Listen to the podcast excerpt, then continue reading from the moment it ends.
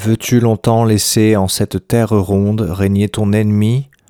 N'es-tu Seigneur du monde, toi Seigneur, qui abat, qui blesse, qui guérit, qui donne vie et mort, qui tue et qui nourrit?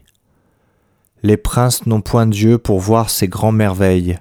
Quand tu voudras tonner, n'auront-ils point d'oreilles?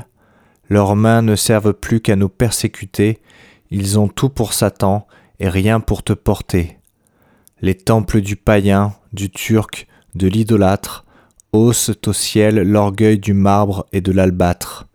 Et Dieu seul, au désert pauvrement hébergé, a bâti tout le monde et n'y est pas logé. Les moineaux ont leur nid, leur nid les hirondelles. On dresse quelques fuites aux simples colombelles. Tout est mis à l'abri par le soin des mortels, et Dieu, seul immortel, n'a logis ni hôtel.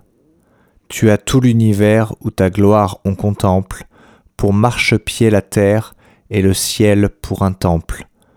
Où te chassera l'homme, ô Dieu victorieux? Tu possèdes le ciel et les cieux des hauts cieux. Les premiers des chrétiens priaient au cimetière. Nous avons fait ouïr au tombeau nos prières, fait sonner au tombeau le nom de Dieu le fort, et annoncer la vie au logis de la mort. Tu veux faire compter ta louange à la pierre, mais n'as-tu pas toujours ton marchepied en terre?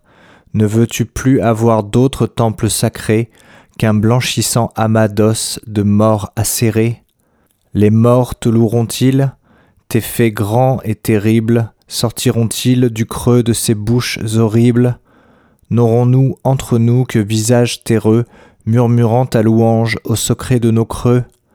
En ces lieux caverneux, tes chairs assemblées, des ombres de la mort incessamment troublées, ne feront-elles plus résonner tes saints lieux, et ton renom voler des terres dans les cieux? Quoi? Serons-nous muets? Serons-nous sans oreilles? Sans mouvoir, sans chanter, sans ouïr tes merveilles?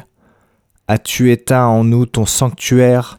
Non, de nos temples vivants sortira ton renom.